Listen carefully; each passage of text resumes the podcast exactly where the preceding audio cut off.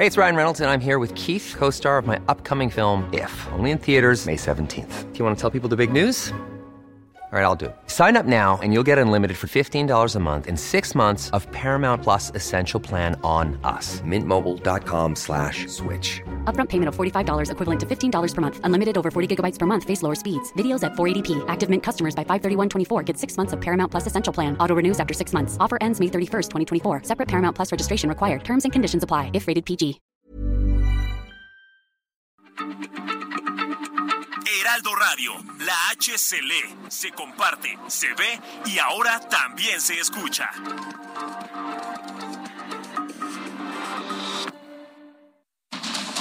Inicia. Heraldo Noticias de la tarde con Jesús Martín Mendoza. En Heraldo Radio.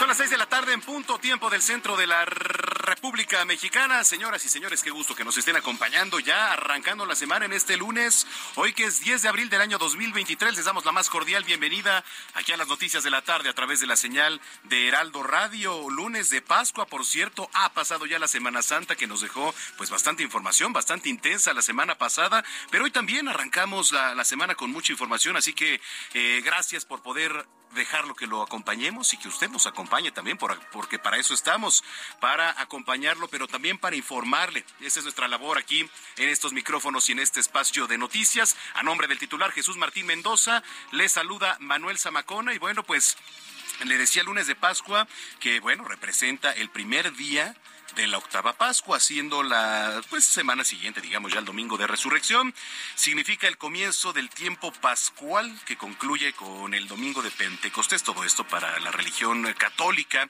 que pues es una de las más dominantes a nivel mundial. Es un periodo de 50 días en los que se conmemora la muerte y resurrección de Cristo y el tiempo también que compartió después con los apóstoles, esta Pascua también que representa el día, digamos, en el que Cristo pues, resucita, siendo considerada la fiesta principal de la cristiandad. La Iglesia Católica celebra esta festividad el primer domingo después de la luna llena y después del equinoccio de primavera.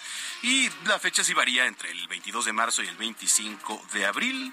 Determina además la celebración posterior de otras festividades, por ejemplo la ascensión de Cristo a los 40 días y el domingo de Pentecostés diez días después de la ascensión, cuando se celebra la venida del Espíritu Santo a los apóstoles. Bueno, y, bueno, a ver, digamos, ¿cómo se celebra también? ¿Cómo se celebra el lunes de Pascua? Bueno, pues en muchos lugares y en muchos países se, se representa también de diferente manera el, domingo de resurrección, el lunes de Pascua, y de eso le vamos a estar hablando también un poquito más adelante. Yo lo invito para que se ponga en comunicación con nosotros, arroba Heraldo de México y también en arroba Samacona al aire, le repito, arroba Samacona al aire. Ahí nos pueden mandar sus mensajes, mensajes de, de, texto a través de Twitter y vamos a estar comentando a lo largo de este espacio todos y cada uno de ellos porque hay que recordar que nosotros también somos voz para usted.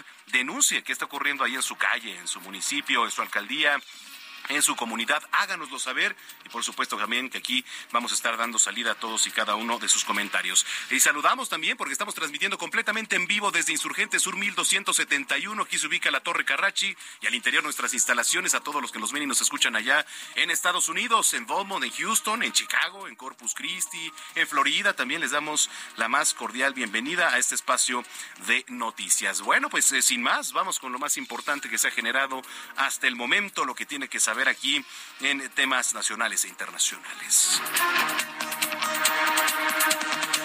Bueno, oiga, debido a un falso rumor en redes sociales sobre una posible apertura del puente internacional Paso del Norte en Ciudad Juárez, cientos de, de, migrantes, cientos de migrantes intentaron cruzar hacia Estados Unidos, lo que obligó a su cierre en ambos sentidos, eh, tanto al acceso peatonal como al acceso vehicular. Así que si usted nos escucha también por allá en la frontera, si usted nos escucha en la frontera, pues eh, tome nota porque ha estado corriendo este falso rumor también ahí en las redes sociales.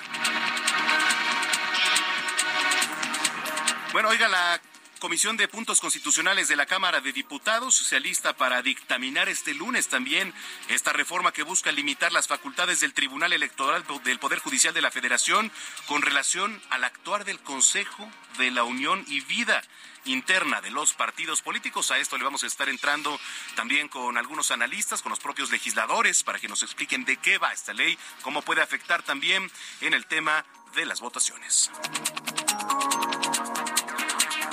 Y sigue, sigue la rispidez entre México y China porque hoy el presidente Andrés Manuel López Obrador aseguró que aún, aún no tiene una comunicación formal en respuesta a la carta que envió a su homólogo de China, Xi Jinping. Va a esperar a tenerla para fijar una postura, esto a pesar ya de las primeras reacciones que tuvo el país asiático cuando aseguró que ellos no producen el fentanilo para consumo ilegal. Entonces dice el presidente López Obrador, pues entonces, ¿quién lo produce? Pero entonces también nos estamos metiendo en camisa de once porque está Estados Unidos, está China, México queda en medio, me parece que puede haber reacciones incluso con algunas consecuencias, esperemos que no llegue a suceder, pero este, las declaraciones del presidente López Obrador quizá tendrían que ser un poco más cuidadosas tratándose de una relación diplomática con uno de los gigantes, con un par de los gigantes, que es China y Estados Unidos. Y la jefa de gobierno de la capital, Claudia Sheinbaum, anunció que la cantante española Rosalía va a ofrecer un concierto multitudinario en el Zócalo Capitalino el próximo viernes 28 de abril y adelantó que no será el último recital de este año. Vamos a ver si logra tumbar pues este récord que hasta el momento ostenta Grupo Firme, si no me equivoco. Digo, por ahí también se han llenado el Zócalo con artistas como Roger Waters, también Mark Anthony, en fin, digo, han venido eh, muchos artistas que han llenado el Zócalo. No lo sé, usted dígame, ¿Rosalía va a llenar el Zócalo Capitalino? Bueno, pues eso fue lo que anunció la jefa de gobierno, Claudia Sheinbaum. Ahora ya ha pasado el tiempo, crecieron tu alma y tu cuerpo y me besaste en el callejón.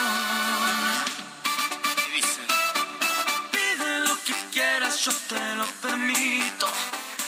Bueno, oiga, eh, desafortunadamente arrancamos la semana con lamentables noticias. La tarde de ayer domingo, ayer 9 de abril, Julián Figueroa, el hijo que tuvo el cantante Joan Sebastián junto con Maribel Guardia, falleció a la edad de 28 años, así que pues más adelante también le vamos a tener todos los detalles. Nuestro compañero reportero Alan Rodríguez desde muy temprano se encuentra ahí en la funeraria en donde se estaban llevando a cabo pues eh, la despedida a Julián Figueroa, entonces vamos a ver pues en qué va hasta el momento.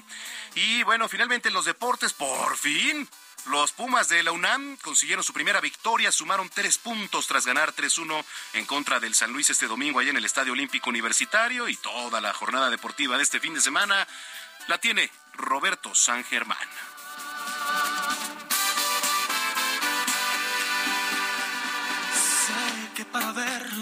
Tuviste que mentirle a tus padres. Bueno, pues ya son las seis de la tarde con siete minutos en el tiempo del centro. Antes de entrar ya de lleno a la información, vamos con más noticias importantes con mi compañera Giovanna Torres. A ocho meses de que la aerolínea Interjet ingresara a concurso mercantil, este día un juzgado federal declaró formalmente su quiebra y ordenó el inicio del remate de sus bienes con el propósito de cumplir con los acreedores de la compañía. El gobierno de México pidió ante la ONU fortalecer los marcos internacionales para un control eficaz de las armas de fuego, especialmente entre los países productores. El embajador Juan Ramón de la Fuente exhortó a todos los países miembros a unirse a acuerdos como el programa de acciones para prevenir, combatir y erradicar el tráfico ilícito de armas pequeñas y ligeras. El Fondo Monetario Internacional estimó este lunes que las tasas de interés volverán a bajar a niveles previos de la pandemia cuando la inflación vuelva a estar bajo control. Dos turistas provenientes de la Ciudad de México fueron detenidos este lunes por la policía estatal, luego de que uno de ellos accionara en una ocasión su arma de fuego cuando protagonizaba una riña con comerciantes del mercado de artesanías de la Diana en Acapulco, Guerrero. Víctor Daniel N., el piloto del globo aerostático que sufrió un accidente en Teotihuacán, el cual derivó en la muerte de dos personas, fue vinculado a proceso por los delitos de homicidio y lesiones. La Secretaría de Seguridad Ciudadana de la Ciudad de México detuvo a una persona presuntamente involucrada en el incendio de la central de abastos en Iztapalapa, que afectó a más de 300 locatarios. Fue descubierto al ser captado por medio de videocámaras de vigilancia. De acuerdo con la indagatoria, el siniestro pudo haber sido provocado por la disputa de una familia por una parte de las bodegas. Claudia Sheinbaum Pardo, jefa de gobierno de la capital, anunció que a partir de este lunes se retirarán todos los elementos de la Guardia Nacional que resguardaban las instalaciones del sistema de transporte colectivo Metro desde el pasado 12 de enero y solo permanecerán por las noches. Muchas gracias a mi compañera Giovanna Torres por el resumen de noticias, arrancando este lunes con la información. Y ya le platicábamos también al inicio de este espacio sobre este rumor que ha provocado que algunos migrantes intenten cruzar la frontera allá en Ciudad Juárez. Ya cerraron el puente internacional, pero vamos hasta allá, a la ciudad fronteriza con mi compañero Federico Guevara, que nos tiene más información. Federico, ¿cómo está la situación? Adelante, buena tarde. Bien, la calma regresó a esta fronteriza ciudad, dado que ya Después de varias horas, después de seis horas que permaneció tomado el puente de Santa Fe, localizado unos 150 metros de donde fuere el centro de migración donde sucedió esta tragedia, en donde perdieron la vida 40 migrantes, eh, todo esto surgió a través de un rumor.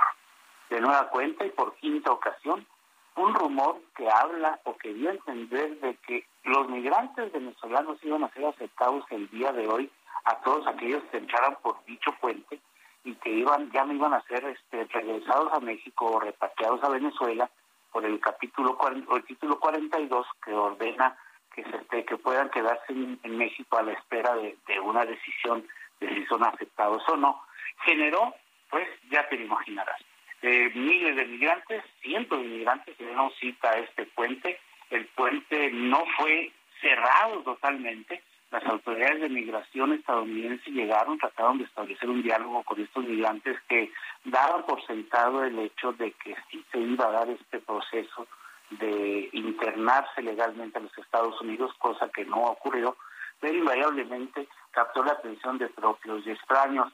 Se habla de que fue este mensaje, se, se, reprodujo aproximadamente, hubo 15.000 reacciones y más de 600, 1.400 mensajes compartidos de estas de este mensaje falso y esto pues generó este caos, a grado tal de que el mismo delegado de la COEPO, el Consejo Estatal de la Población, se hizo presente en el puente a decirle a los migrantes, señores, esto es una mentira, no va a haber ningún trato. Las autoridades estadounidenses hicieron lo propio y ya cuando pasaron las horas, más de seis horas, eh, poco a poco se fueron retirando los migrantes. Esto es muy común, nos ha vuelto muy común eh, este tipo de, de, bromas o este tipo de información falsa, pero que invariablemente motiva y alienta a estos migrantes que están pues día y noche a la espera de, que el sueño americano se cumpla y desafortunadamente creen cualquier eh, cualquier información que les dé un halo de esperanza para poder cruzar hacia los Estados Unidos. Sí, porque además, eh, como tú bien comentas, Federico, pues los agarran en una situación vulnerable y desafortunadamente también estas eh, mentiras corren rapidísimo y como pólvora, tanto en redes sociales como a través de, WhatsApp. ¿En dónde estuvo corriendo este rumor? En TikTok, se movió en TikTok y después en todas las redes que han creado los propios migrantes a través de WhatsApp, en donde se pasa la información de que en tal albergue hay oportunidad para generalmente son para, para mujeres y, y, familias. Eh, se pasan información sobre dónde hay trabajo, donde, en dónde pueden conseguir ropa o están regalando comida. O sea, es una fuente en donde sí muchos de ellos abrevan información, pero también son vulnerables a esto. Y hay que recordar que diariamente a esta ciudad, de Ciudad Juárez, arriban entre 280 y 600 migrantes. Es decir, es discúlpame el que te lo diga, carne fresca, carne fresca y vulnerable porque no saben y no han vivido la experiencia de estar en la frontera y vuelven a cometer los errores que ya los que tienen más tiempo, pues ya, ya ignoran este tipo de mensajes porque ya saben la realidad, pero invariablemente siempre va a haber una tierra fértil a la esperanza. Bueno, pues ahí está la información. Te agradezco mucho que nos hayas eh, puesto sobre la mesa esto, que hayas aclarado el rumor, porque también nos escuchan allá en tierras fronterizas. Gracias, Federico. Buenas tardes, nos estamos pendientes. Bueno, pues ahí está. Que por cierto, ayer domingo la Cancillería de El Salvador informó que ya fueron entregados a sus familias los restos de los siete migrantes salvadoreños muertos en este incendio ocurrido en un centro de detención allá en Ciudad Juárez, México, ahorita que estábamos justo hablando de Ciudad Juárez.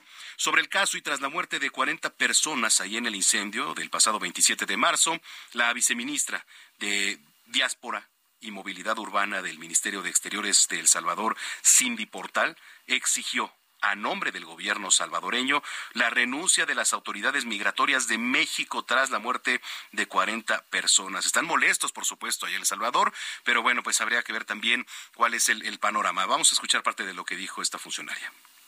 Estamos exigiendo que los culpables de este crimen puedan pagar con cárcel. Estamos pidiendo que la Fiscalía haga el trabajo que le corresponde de hacer una investigación exhaustiva. Estamos pidiendo que nuestros sobrevivientes formen parte de la carpeta técnica de la investigación, pero sobre todo estamos exigiendo también la renuncia de las personas que son responsables de la política migratoria en México.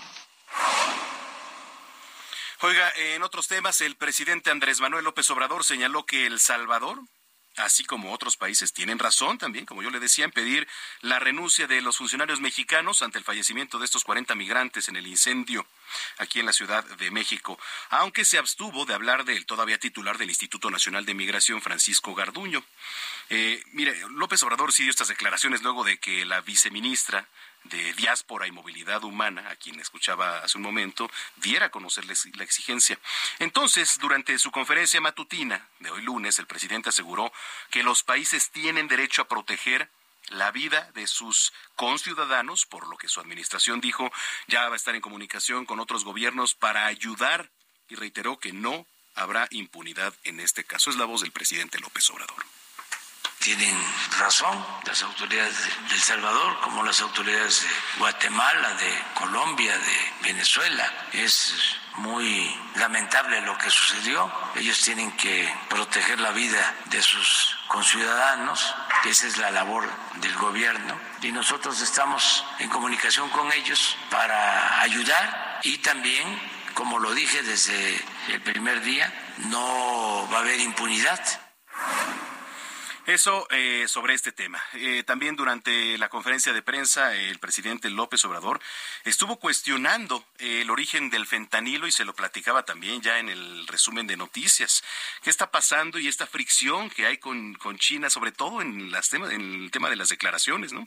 Asegura que aún no tiene una comunicación formal en respuesta a la carta que envió a su homólogo de China, Xi Jinping. Pero vamos con mi compañera Noemí Gutiérrez, que nos tiene todavía más información al respecto estuvo en la mañanera y nos tiene toda la nota. Sí, está por ahí ya Noemí. Bueno, ahorita vamos a retomar la, comunicación con mi compañera Noemí Gutiérrez sobre, sobre este caso. Oiga, en tanto la, la comunicamos, creo que ya la estamos enlazando, pero bueno, rapidísimo, eh, para, para dar a conocer otro tema, ya está Noemí. Adelante, Noemí.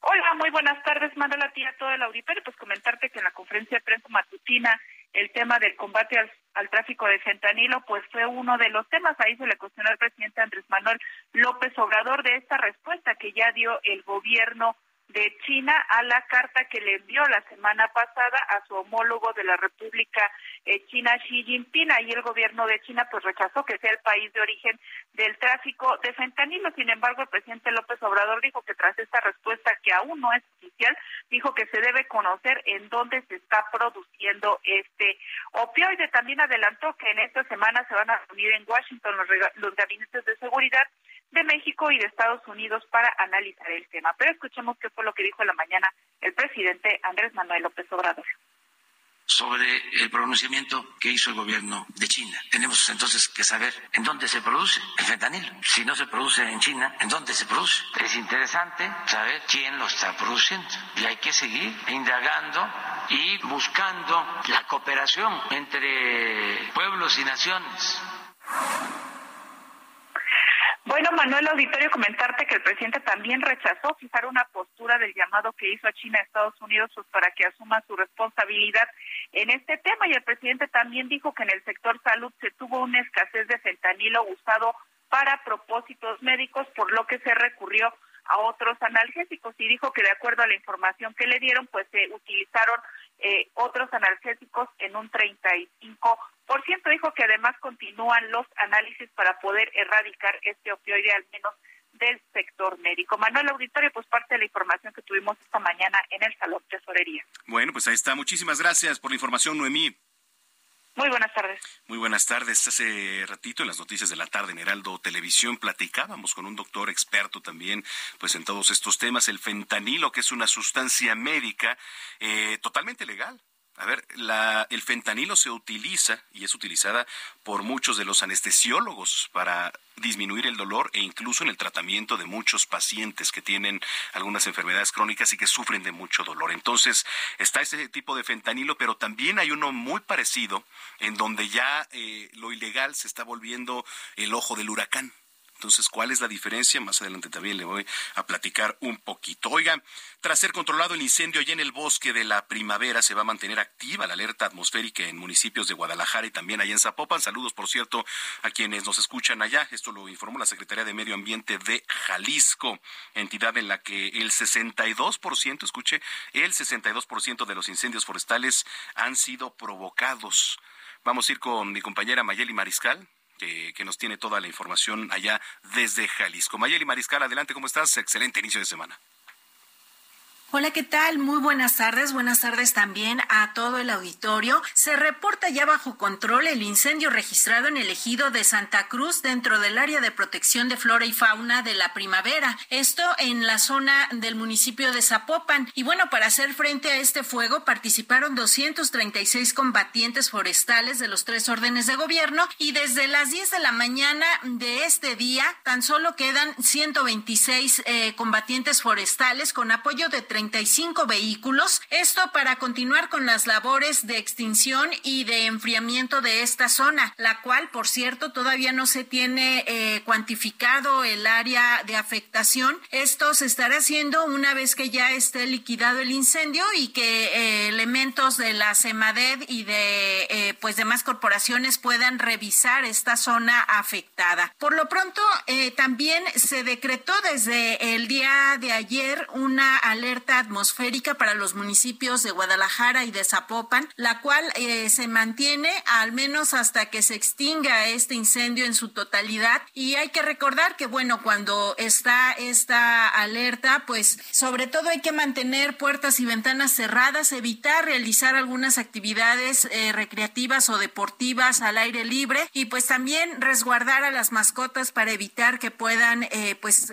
respirar estos contaminantes. Por lo pronto, estaremos, eh, por supuesto, atentos de lo que más adelante informen las autoridades. Y de acuerdo con lo que tienen eh, las, eh, los especialistas de la CEMADET, de la Secretaría de Medio Ambiente aquí en Jalisco, el 62% de los incendios forestales que se han registrado en lo que va de este año han ocurrido pues con intención. El 25% de estos son debido a quemas agrícolas. Y bueno, también compartirles que según estos datos que tienen el municipio más afectado o con mayores incendios forestales es Zapopan con 106, seguido de 28 en Tlajomulco y Tala con 25. Y en lo que se refiere a la superficie afectada, el municipio de Tequila ha sido el más afectado con 2000 594 hectáreas, le sigue San Martín Hidalgo con 2.043 hectáreas y Cabo Corrientes con 1.825 hectáreas. Y bueno, de los 125 municipios de Jalisco, 82 ya se han visto bastante afectados en lo que va de este 2023, debido a que se han registrado incendios de manera temprana ya desde el mes de febrero y por supuesto en abril. Todavía mencionan los expertos que pues viene lo que es abril y mayo como los meses en donde mayormente se registran algunos eh, siniestros en este sentido. Ya hay también por parte de las autoridades eh, personas vinculadas que se han eh, pues detenido precisamente en flagrancia, dos de ellas incluso con encendedores y pues ya las autoridades están llevando a cabo sus procesos. Estas dos se encuentran ya pues en resguardo en la cárcel para seguir esta prisión preventiva mientras eh, que se desahogan sus procesos. Esa es la información desde Jalisco. Muy buenas tardes para todos.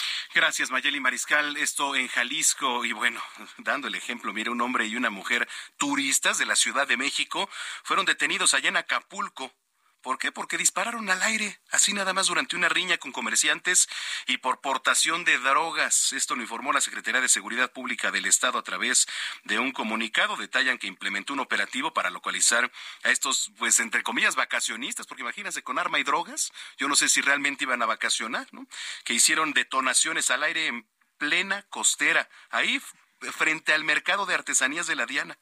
Entonces, bueno, le vuelvo a repetir, no sé si realmente iban de vacaciones, ¿verdad? Porque alguien que porta armas, que lleva droga, no creo que haya ido a, vacacionar con la familia sanamente a la alberca con los niños, ¿verdad? Pero bueno, pues así la situación. Yo lo invito para que se ponga en contacto, arroba Samacona al aire. Regresando vamos a leer todos y cada uno de sus mensajes, así que mándenos, mándenos sus comentarios. Está usted en las noticias de la tarde a través de Heraldo Radio.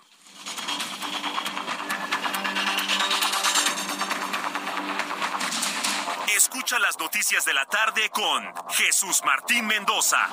Regresamos.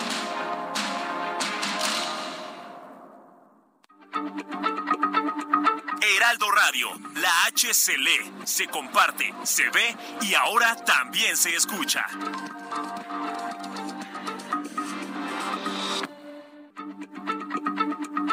Heraldo Radio, la H se lee, se comparte, se ve y ahora también se escucha.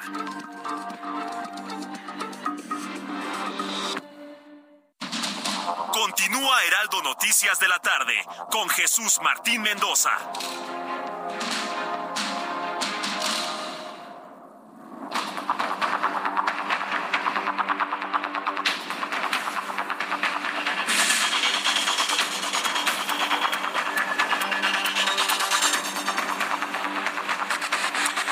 De la tarde ya con 30 minutos en el tiempo del centro del país. Muchísimas gracias por continuar con nosotros. Si es que ya estaba en sintonía y si lo acaba de hacer, sea usted bienvenida, bienvenido a este espacio que son las noticias de la tarde.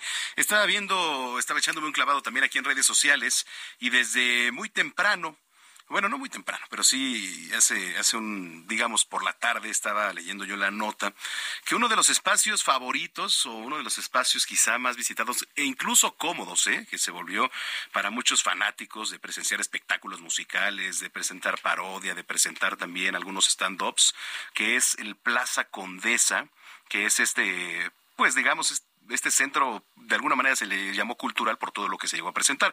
El Plaza Condesa eh, inició hoy sus trabajos de demolición luego de sufrir daños estructurales por los diversos sismos en la Ciudad de México. Mire, por una parte, qué bueno, porque pues era un foco de riesgo el estar ahí en un espectáculo. Imagínese, eh, algo en falso se podía venir abajo parte de la estructura e incluso el escenario completo. Entonces, qué bueno, esperemos que se levante otro escenario, otro pues centro de espectáculos como este que también era muy querido por muchos, iniciaron ya las labores de demolición en la emblemática sala de conciertos de Plaza Condesa. Y gracias también a los que se reportan ahí en redes sociales. Fernanda dice presentes a Macona como durante la Semana Santa y desde hace muchos años, Heraldo Radio. Muchísimas gracias, Fernanda, y gracias a los que nos siguen escribiendo. Comuníquese, usted con nosotros, arroba Samacona al aire. Mire, estaba leyendo un tuit de Alex Caffi que eh, el día de ayer lo predijimos en Heraldo Radio, aquí en Zona de Noticias, que si quién iba a ser el artista quién iba a ser el artista que se presentara en eh, el Zócalo Capitalino. Estaba yo apostando con Ayeli Ramírez que si iba a ser Rosalía, que si iba a ser incluso Bad Bunny, no sé qué, pero mira, finalmente pues ya se hizo el anuncio hoy de que Rosalía llega al Zócalo. Esto ya lo anunció de manera oficial la jefa de gobierno Claudia Sheinbaum a través de sus redes sociales. Bueno.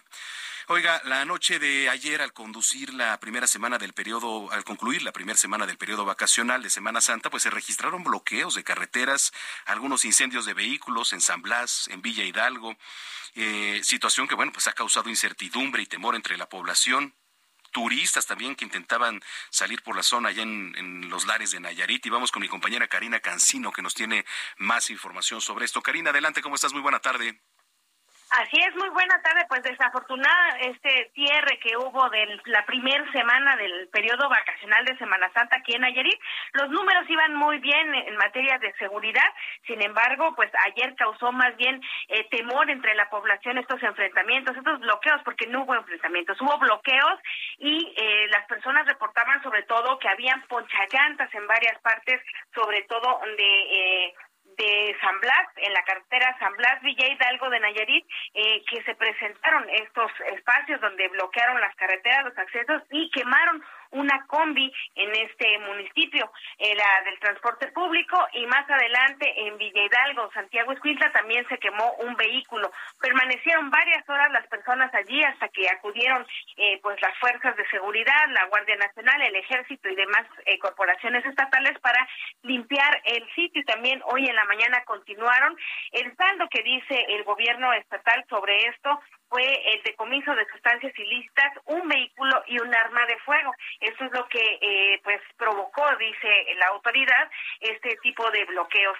Sin embargo, bueno, pues también reportan los dos vehículos incendiados, las personas que en redes sociales dieron a conocer esto y sobre todo porque exigían saber información, ya que eh, hoy volvían al trabajo varias personas y se desconocía si había acceso o si persistía la posibilidad pues de no poder cruzar por los caminos. Hasta este momento la autoridad dice que se ha recuperado eh, el tránsito, que está libre la carretera y están eh, pues reforzando las medidas de seguridad porque continúan las vacaciones, aunque ya hay operadoras de turismo que van sobre todo a la isla de Mezcaltitán y a San Blas que han cancelado sus tours a estos dos destinos porque bueno pues eh, hay temor entre la población y los visitantes. Eso es lo que hay hasta el momento. Que por cierto, ¿cómo estuvo la afluencia ahora en, Semana Santa allá por esos lares, este, eh, Karina? En algunos lugares llegó hasta el 90%, quizá fue superado, sobre todo en Bahía de Banderas y Compostela, que es donde están Guayabitos, Los Ayala, eh, Nuevo, perdón, Nuevo Nayarit, y que pues son de las más atractivas en la Riviera Nayarit, y de este lado de San Blas, a Caponeta, el Novillero, que es a donde más recurre el turismo local, pues también estuvo abarrotado cerca del 80% de la de Compostela y las que te mencionaba de Riviera Nayarit superaron el 90% y se estima que pudo haber llegado más de un millón de visitantes hasta estas zonas en la primera semana. Así que vamos a esperar cómo siguen los números en esta segunda semana. Bueno, ¿el clima ayudado? Bastante porque hace un calorcito rico, todavía no es este abrasador del verano, pero las personas pues están disfrutando del calorcito listo para unos camarones a la cucaracha o el aguachile que está de moda. Ándale, bueno, pues me parece excelente. Así si nos damos una vuelta con esas noticias. Bueno, este Karina Cancino, te agradezco mucho y buena semana. Buenas tardes, estamos pendientes. Estamos pendientes. Eh, en otros temas, ya le platicaba al inicio, está chocando el Tribunal Electoral del Poder Judicial de la Federación con el legislativo allá en San Lázaro por esta iniciativa que, que está limitando de cierta manera al tribunal. Pero bueno, todo el contexto y el panorama lo tiene mi compañero Misael Zavala, quien saludo con mucho gusto. Adelante, Misael. Buenas tardes, Manuel. Te saludo. Saludo también al auditorio. Efectivamente, pues el magistrado presidente del Tribunal Electoral Federal, Reyes Rodríguez Mondragón, ya fijó su postura contraria a la iniciativa que proponen en San Lázaro, en la que se, pues, se, propone limitar las decisiones que tenga que tomar el Tribunal Electoral del Poder Judicial de la Federación.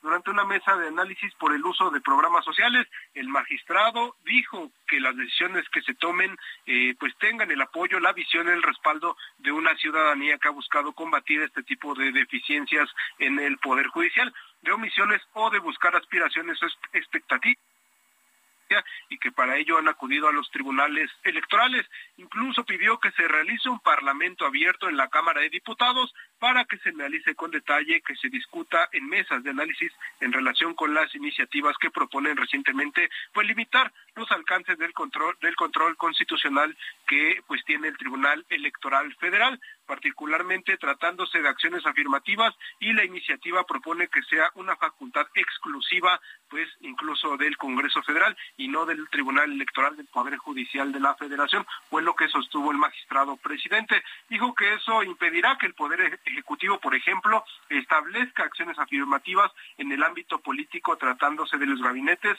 que los tribunales ya no tendrían la posibilidad de establecer acciones afirmativas, solo de revisar las que el legislador federal establezca y si no establecen algunas, simplemente pues señalar las omisiones al respecto. Esto fue lo que advirtió el presidente del, máximo Tribunal Electoral Federal y dijo pues que se tiene que esperar esta iniciativa que está acotando las facultades del Tribunal Electoral y que se vaya a un parlamento abierto para que se analice y se discuta a fondo, incluso, Emanuel, con especialistas que tengan que hablar sobre esta materia y pues que no se apruebe como se quiera aprobar en San Lázaro, en las comisiones y también pues en el pleno en esta semana, Manuel.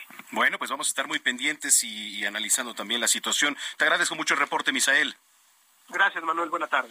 Muy buena tarde. A ver, ¿y, qué significa todo esto? ¿Realmente es que se quiera limitar las facultades del Tribunal Electoral del Poder Judicial de la Federación o de qué va, de qué va lo que se discute en el ámbito legislativo? Saludo con mucho gusto a Arturo Espinosa Silis. Él es consultor y abogado electoral, director de Think Tank Laboratorio Electoral. Y este agradecemos mucho que nos tomes la llamada. Arturo, buena tarde. Manuel, ¿cómo estás? Muy buenas tardes, muchos gustos saludarte. Igualmente, oye, bueno, pues ponemos en contexto, ya escuchábamos a mi compañero Misael Zavala, nos pone sobre la mesa lo que está ocurriendo. Yo te pregunto, desde tu experiencia, ¿cómo ves eh, todo lo que se discute? ¿Realmente se busca limitar decisiones del tribunal o cómo lo ves? A ver, yo creo que es una reforma tremendamente regresiva la que se está proponiendo, es una reforma revanchista, diría yo. Hay varios asuntos que en los que no les ha gustado cómo ha resuelto el Tribunal Electoral y no les ha gustado particularmente a Morena y al PRI y hay varios temas que el tribunal ha decidido que pues los con los cuales los partidos han se han mostrado incómodos. Y, y creo que lo que busca es quitar esa incomodidad, ¿no? Así como en su momento en la propuesta de reforma constitucional en materia electoral y en el llamado Plan B, eh, los partidos buscaron sacar ventaja y buscaban acotar al INE y buscaban disminuirlo. Ahorita estamos en una reforma muy similar, una reforma a modo para hacer más chiquito el tribunal para amarrarle los brazos e impedir que eh, resuelven temas que han sido incómodos para los partidos políticos. ¿Y para el propio presidente Andrés Manuel López Obrador? Claro, claro, en ambos sentidos. Ahora, mira, te, platico un poco de estos asuntos, ¿no? Los temas de acciones afirmativas, nada más recordemos en 2021 que a los partidos no les gustó la paridad en gubernaturas, cuando el INE ordenó que, que se postulara igual número de mujeres que de hombres en las candidaturas a las gubernaturas y el tribunal lo confirmó. O bueno, resolvió algo muy parecido, no les gustó, tan es así que el PAN, el PAN lo impugnó y el PAN se inconformó. Después, a los partidos tampoco les ha gustado estos asuntos en los que el, se ponen de acuerdo en la Cámara de Diputados y integran la comisión permanente dejando fuera algunas fuerzas políticas y el tribunal eh, interviene y dice que la comisión permanente debe de reflejar la pluralidad en la Cámara y bueno, también se han inconformado. El tema de la convocatoria para consejerías del INE, que también ordenaron que fueran eh, la, la, presidencia para una mujer, tampoco les gustó. Y creo que los últimos dos, que son, digamos, la cereza del pastel, el tribunal tiene ahorita en sus manos los asuntos en los que tanto la dirigencia de Morena como la dirigencia del PRI han prorrogado sus mandatos y estos han sido impugnados y el tribunal lo está revisando. Creo que todo esto es una forma de presionar y una forma de hacer que el, tribunal se limite en sus funciones. Estaban poniendo sobre la mesa eh, la posibilidad de plantear un parlamento abierto. ¿Cómo lo ves? A ver, a mí me parece que si quieren plantear un parlamento abierto adelante, creo que los parlamentos abiertos han servido solo de, de fachada, porque pues al final se va, se dice una cosa y ellos hacen lo que quieren. Para la reforma electoral hubo un parlamento abierto muy grande, hubo muchos foros de discusión y no se retomó una sola de las opiniones, ni se consideró uno solo de los elementos ahí. Aquí primero se hace la propuesta y después se hace el parlamento abierto, debería ser al revés, primero se hace el parlamento abierto y de lo que se diga en el parlamento abierto salen las propuestas pero en México solo es una simulación.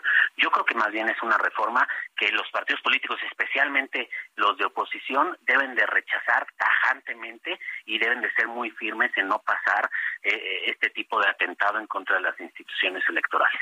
Correcto. Y ya finalmente, desde tu experiencia, ¿qué panorama crees que se venga ahora en, de discusiones ahí en el Parlamento, en el Legislativo, en la Cámara de Diputados sobre el tema? A ver, yo, yo creo que va a ser una discusión complicada porque además ya se dieron cuenta que nuevamente la sociedad civil, nuevamente eh, la, la, ciudadanía ha mostrado su inconformidad, ha habido un sinnúmero de comunicados, de pronunciamientos, de llamamientos a rechazar esta reforma, así es que me parece que si hay sensatez en los partidos políticos, ya sea en Morena y sus aliados o en los opositores, se debe de rechazar y se debe de este, desestimar esta propuesta, eh, desecharla por completo. ¿no? Yo espero que así sea y haya esa sensatez como en su momento hubo sensatez en la propuesta de reforma electoral en materia en, a la Constitución.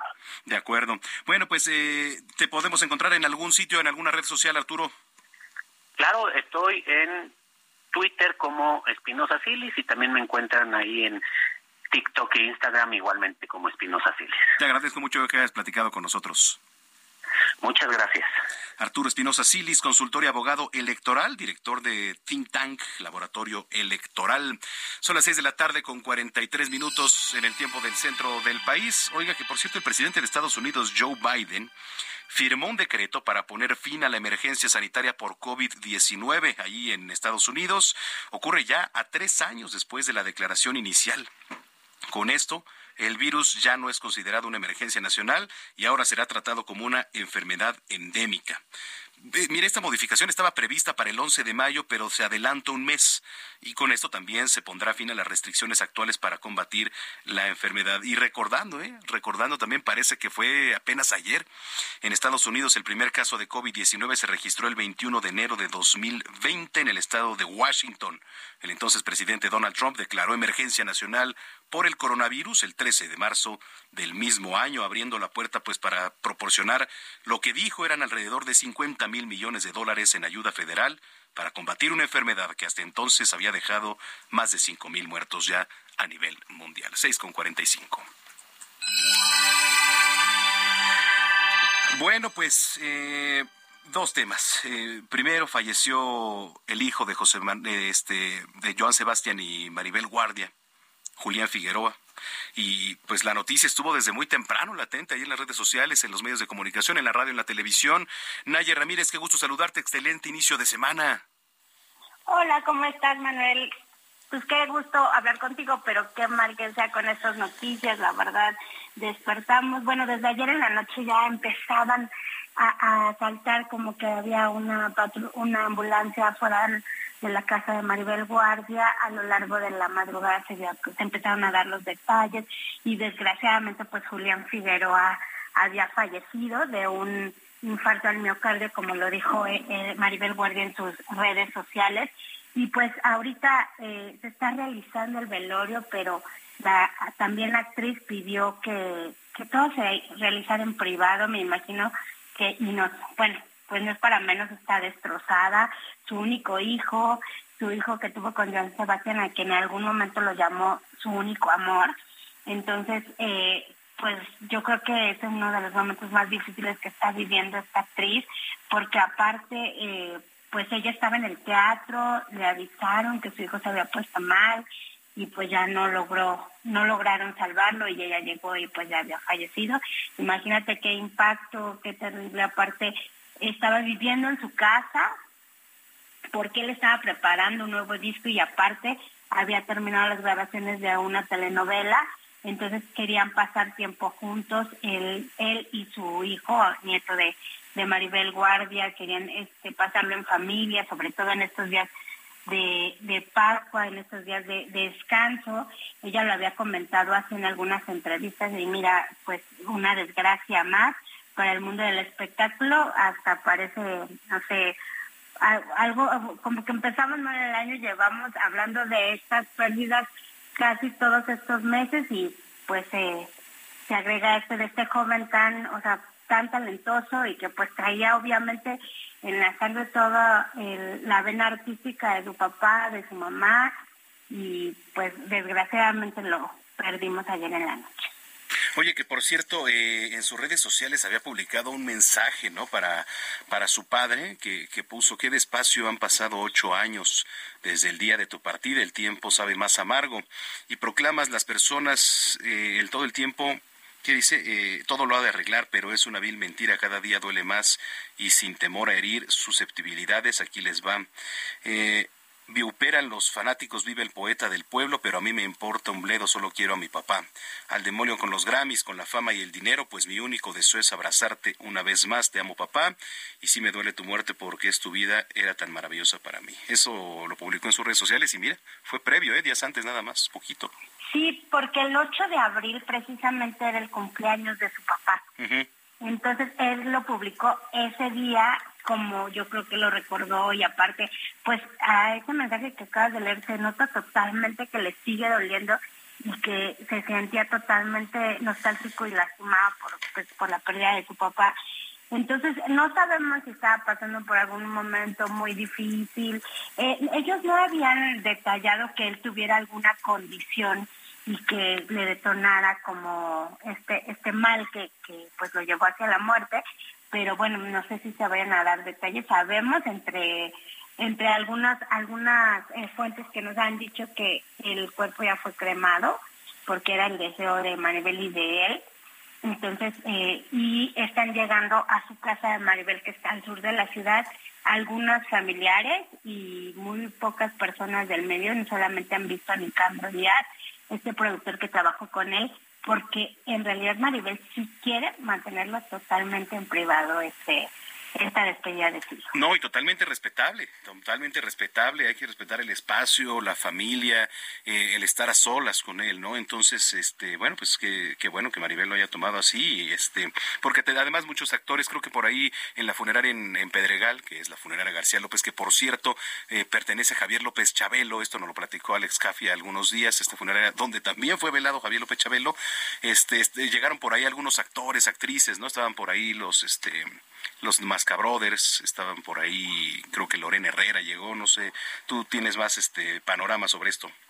Sí, llegaron, eh, te digo, primero fue Nicandro Díaz, porque él fue el productor de la última telenovela, llegó ahí, después se trasladó a la casa de, Maribel y han llegado algunos otros eh, artistas porque ahí va a estar como una, una, como un tributo, como un homenaje a él y van a poder despedir, van a poder dejar ahí las flores, van a poder, y Maribel todavía, o sea, lo que nosotros sabemos y que nos han dicho algunas fuentes es que Maribel sigue en su casa, que no va a salir y que ella va a mantener como este luto ahí, porque pues el, su esposo, eh, Marco Chacón, que es su esposo desde hace ya varios años, él dijo, bajando de, un avión, venía de viaje, se enteró, él le avisó a Maribel Guardia, él tuvo eh, pues esta tarea tan difícil de decirle y él platicó que, que pues Maribel está destrozada, que Maribel no quiere hablar, que Maribel no lo va a hacer y que no quería salir de su casa por un buen tiempo, entonces pues como dices, se respeta esa parte y pues han hecho como las cosas eh, diferentes, pero creo que todo el medio artístico lo ha tomado pues con lo que como lo debe de tomar con respeto. Bueno, eso por una parte, en paz descanse Julián Figueroa. Y por otra, mi estimada Naya Ramírez, tienes voz de profeta. Ayer nos adelantabas que podría ser Bad Bunny, pero también decías que podría ser Rosalía, quien estuviera ahí en el Zócalo Capitalino, y finalmente pues se cumplió la predicción. Ya ves, hubiéramos apostado. Sí, oye. híjole, ¿cómo no aposté con Manu? Porque bien, bien te lo dije. Sí, había muchos rumores, ya era muy muy hablado esto, las redes sociales estaban que explotaban y bueno, hoy ya lo anunció la jefa de gobierno, Claudia Sheinbaum, que es Rosalía la que la que va a estar este 28 de abril gratis, totalmente gratis en el Zócalo. Pues ya veremos la convocatoria. Mira, ella, ella trae una gira que ya fue a varios países de, eh, de Sudamérica, ya estuvo aquí en México en el ceremonia muy buena, trae un gran espectáculo, su música es muy bailable y muy contagiosa, entonces yo creo que sí se va a llenar, eh, es un viernes en la tarde, vamos a ver cómo, cómo se alinean los astros y cuánta gente llega. Ahorita estuvimos viendo a ver si había ya reservaciones para estas terrazas que están en el Zócalo. Fíjate que no hay disponibilidad, no sabemos si se bloquearon o si están viendo a ver cómo la sacan, en cuánto le suben el precio, pero ahorita si tú te metes a buscar una reservación para el hotel que está ahí en la plaza o para las terrazas, no hay reservaciones, entonces para ese día. Entonces vamos a ver cómo se va manejando la situación y cuáles son las opciones para que la vayas a ver más cómodo. O si te quieres aventar al ruedo al zócalo, bueno, pues ya, cada quien... La verdad es que digo, afortunadamente he tenido el privilegio de apreciar muchos espectáculos ahí en el Zócalo por la condición de prensa en la que estamos, mi querida Naye. Y bueno, pues eh, hay que recordar que hay una zona destinada para la prensa, ¿no? En donde quizá no pasas eh, muchas de las incomodidades que las personas pasan al estar ahí, este, pues es la verdad, apretadas en el Zócalo, porque a ver, es un escenario en donde no hay lugares asignados, ahí es al fregadazo, llegas y órale, vámonos, como agarra el lugar hasta adelante y donde te toque, ¿eh? Y aparte, pues tienes que llegar bien temprano, porque si quieres, como dices, estar en un lugar más hasta adelante, estar ahí, no sé, cinco o seis horas sin moverte, ay, no, la verdad es que ya no estoy en edad. Ya no, estoy en edad. Y después de los que te has aventado, mi querida Nayer, buenísimo. ¿eh? Y sabes que, estábamos viendo que a lo mejor llueve ese día, entonces ¿sabes? si hay que llevarse impermeable para ver a la motomami, si quieren disfrutarlo y que no te roben tu lugar, de ahí no te muevas, porque pues ahí sí no hay ni dónde ni dónde taparse, ¿eh? Entonces sí van y no te van, no creo que te dejen pasar este sombrillas porque por seguridad pues no te dejan pasar ese tipo de cosas. Oye, a ver, dijiste algo muy importante, luego de repente no nos prevenimos y vemos el, clima, las condiciones del clima que nos manda Protección Civil y es muy importante porque siempre y la mayoría de las veces, bueno, la mayoría de las veces aciertan. Entonces, bueno, pues ahí está. Oye, la gente que te viene escuchando, ¿dónde te siguen redes sociales? En arroba Nayemay, Twitter e Instagram y también me pueden leer en todas las plataformas de la Heraldo Mediano. Bueno, pues te mando un abrazo, que tengas buena semana. Bonita semana, Manuel. Bueno, pues al ritmo de Rosalía, señoras y señores, vamos a ir a la pausa, no le cambie. Está usted en las noticias de la tarde, yo soy Manuel Zamacona, arroba Zamacona al aire, ya volvemos.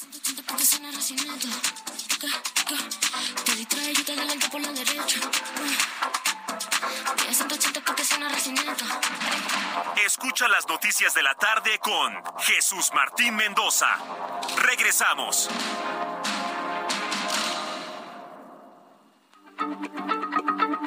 Heraldo Radio, la H se lee, se comparte, se ve y ahora también se escucha.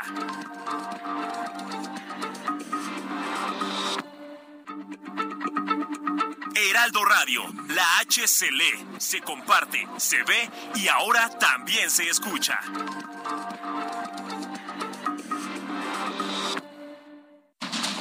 Continúa Heraldo Noticias de la tarde con Jesús Martín Mendoza.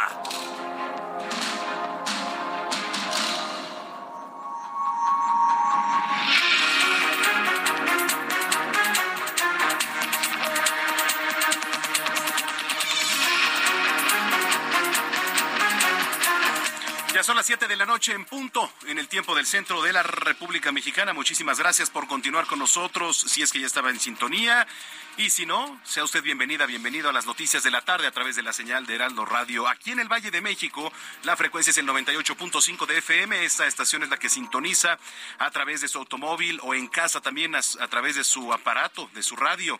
Eh, si usted eh, nos sintoniza a través de un dispositivo móvil, desde una tableta, desde una computadora, también bienvenidos. Así lo hacen en muchos lugares en donde Heraldo Radio tiene alcance a lo largo y ancho de la República Mexicana y también en Estados Unidos, allá en Beaumont, en Houston, en Atlanta, en Chicago, en Corpus Christi, en, Florida también.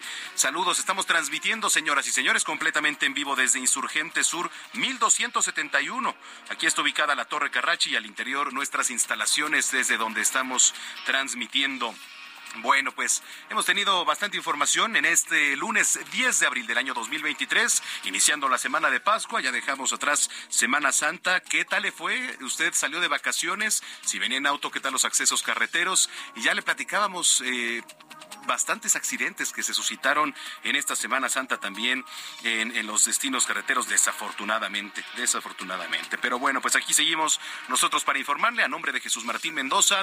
Yo soy Manuel Zamacona, me pueden seguir en arroba Zamacona al aire. Ahí también nos pueden hacer llegar sus comentarios, opiniones, sugerencias, puntos de vista y denuncias. Es muy importante que si usted eh, tiene algo que denunciar, algún bache, alguna irregularidad, algo que le quieran comentar a la autoridad, nosotros somos una vía de comunicación para usted y nos puede escribir ahí en arroba Zamacona al aire. Si pasa algo en su calle, en su alcaldía, en su municipio, en su unidad habitacional, háganoslo saber porque aquí somos una voz. Recuerde que nos están monitoreando y es mucho más fácil que las autoridades puedan acudir ahí hasta donde usted nos está denunciando. Bueno, pues eh, sin más. Muchísimas gracias por estar aquí en las noticias de la tarde. Son las siete con dos minutos. Vamos con lo más importante en esta segunda hora que se ha generado al momento. Le platico que en entrevista con Heraldo Radio, el consultor, abogado electoral y director del laboratorio electoral Think Tank, Arturo Espinosa Silis, calificó como tremendamente regresiva y revanchista la iniciativa que busca acotar las facultades del Tribunal Electoral del Poder Judicial de la Federación, al señalar que los partidos políticos, principalmente Morena y el PRI, han estado incómodos con diversas decisiones, por lo que buscan quitarse esta incomodidad. Yo creo que es una reforma tremendamente regresiva la que se está proponiendo, es una reforma revanchista, diría yo. Hay varios asuntos que en los que no les ha gustado cómo ha resuelto el Tribunal Electoral y no les ha gustado particularmente a Morena y al PRI y hay varios temas que el Tribunal ha decidido que pues los con los cuales los partidos han se han mostrado incómodos. Y, y creo que lo que busca es quitar esa incomodidad. En otros temas, el presidente de la Junta de Coordinación Política del Senado de la República, Ricardo Monreal, dio a conocer que recibió en la Cámara Alta al secretario de Gobernación, Adán Augusto López, con quien revisó las prioridades legislativas del país de cara a la finalización del periodo ordinario de sesiones. La Consejería Jurídica del Ejecutivo Federal presentó un recurso de queja en contra de la suspensión provisional que frena parte de la reestructuración del Instituto Nacional Electoral contemplada en el Plan B de la reforma electoral. Y ante la decisión de un juzgado federal de dictar la quiebra de la aerolínea Interjet, sus dueños, la familia del Valle, anunciaron que apelarán este fallo para continuar con el concurso mercantil, el cual ya estaba en una fase avanzada de acuerdos. En tanto, un juez federal difirió para el próximo 12 de abril la audiencia de vinculación a proceso de cuatro militares involucrados en el homicidio de cinco jóvenes ocurrido el pasado 26 de febrero en la colonia Manuel Cavazos Lerma, allá en Nuevo Laredo, Tamaulipas. Oiga, en temas internacionales, la Casa Blanca informó que el presidente de Estados Unidos, Joe Biden, firmó este lunes una ley que da por finalizadas las declaraciones de emergencia nacional y de emergencia de salud pública por el COVID-19 decretadas por el expresidente Donald Trump en el año 2020. En Brasil, un estudiante de 12 años, alumno de un colegio particular de Manaus, atacó con un cuchillo a tres compañeros y una profesora, quienes se encuentran afortunadamente fuera de peligro, en lo que representa el tercer atentado de este tipo en las últimas dos semanas allá en el país amazónico. La Fiscalía de la Nación de Perú presentó este lunes una denuncia constitucional en el Parlamento contra la exdiputada y ex primera ministra Betsy Chávez, la última jefa de gabinete del expresidente Pedro Castillo, por contratar a varios de sus allegados para cargos públicos. El Departamento de Justicia estadounidense anunció este lunes que pagará en las próximas semanas unos 2.700 millones de dólares a 5.361 víctimas de los ataques del 11 de septiembre de 2001. Esto eleva a más de 6.000 millones la compensación pagada a víctimas del terrorismo internacional y sus familias.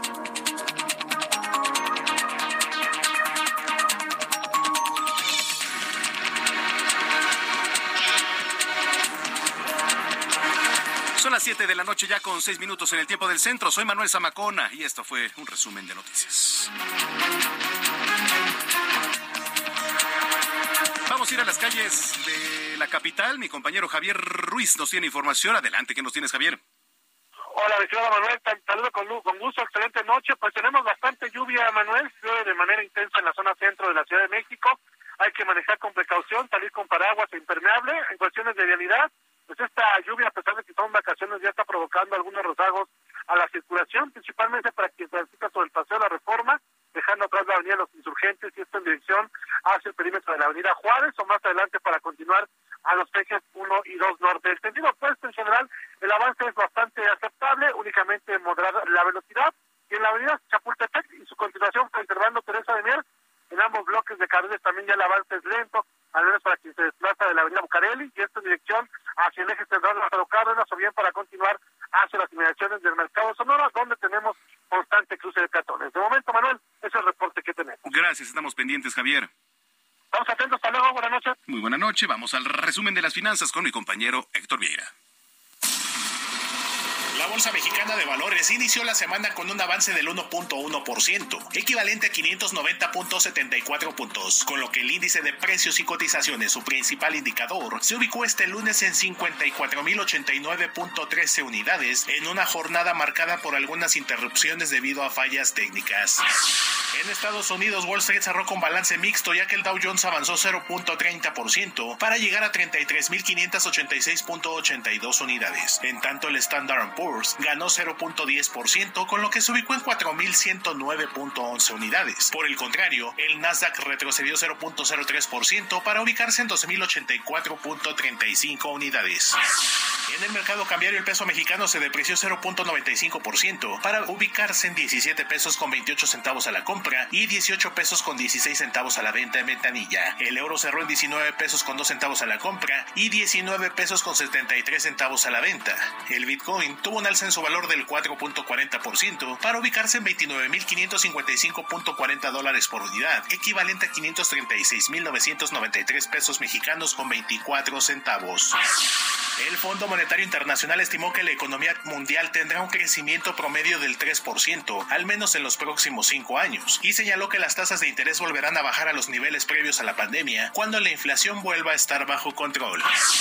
El Instituto Mexicano del Seguro Social reveló que en el primer trimestre de este año se generaron 423.384 empleos formales, para un acumulado de 798.428 en los últimos 12 meses, con lo que el número de trabajadores registrados ante la institución se ubicó en 21.796.280.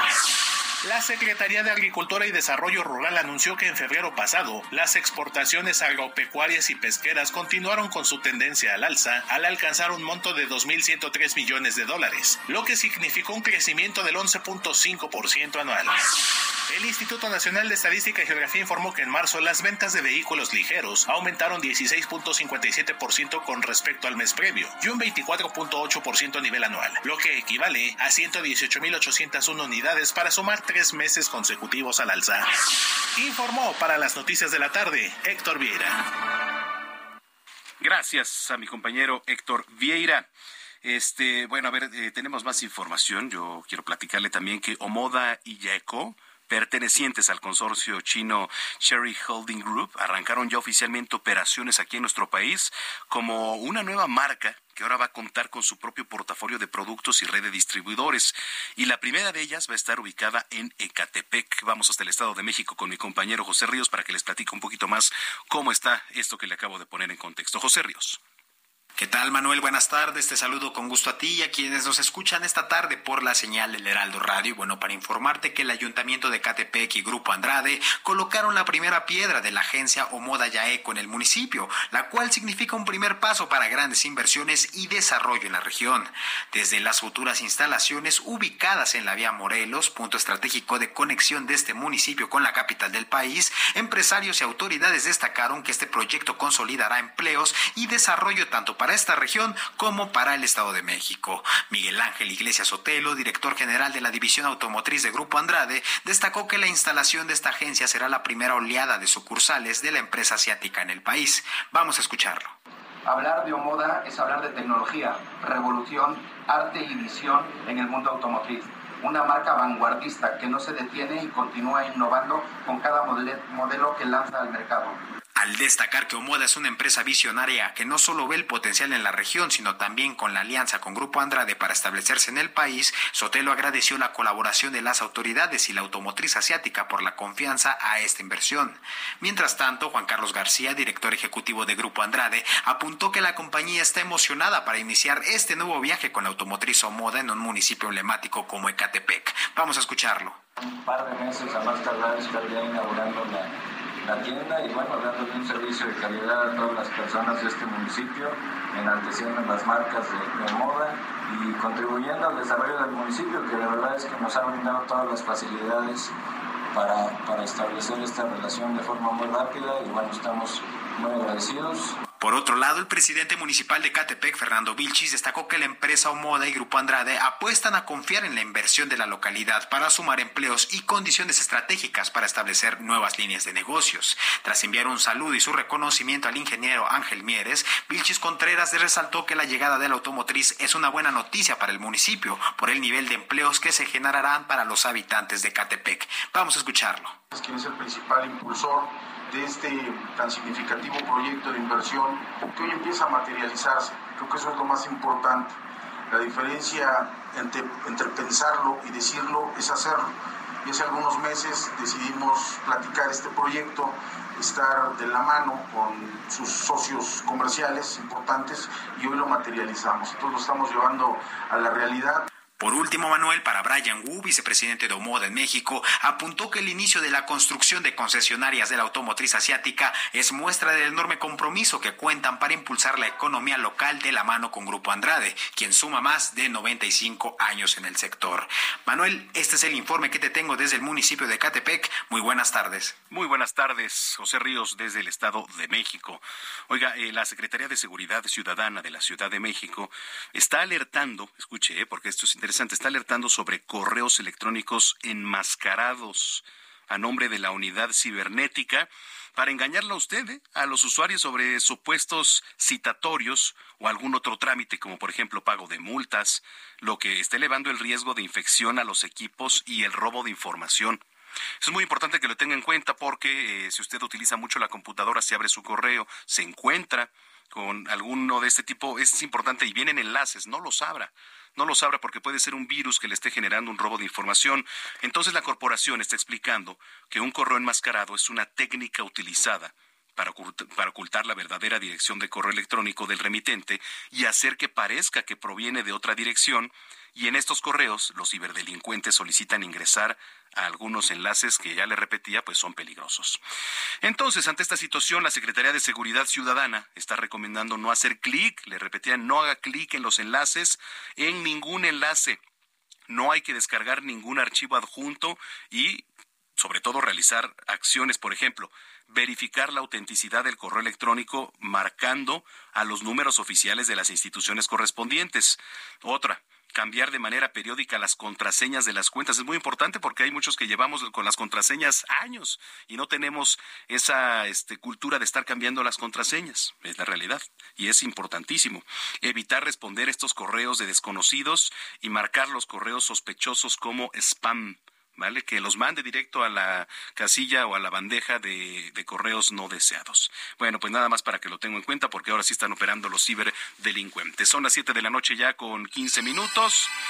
Oiga, eh, antes de presidir el acto de lunes de Pascua ahí en los jardines de la Casa Blanca, el presidente de Estados Unidos, Joe Biden, dijo en una entrevista a la NBC que su plan es presentarse ya a la reelección en noviembre de 2024, aunque dijo que aún no está listo para hacer el anuncio oficial. Y es muy importante también tenerlo en cuenta porque el tema de la edad ya comienza a ser una influencia. Vamos a enlazarnos hasta la ciudad espacial con mi compañero Juan Guevara que nos tiene más información. Mi estimado Juan, excelente inicio de semana y gusto saludarte por aquí. Igualmente, mi queridísimo Zamacona.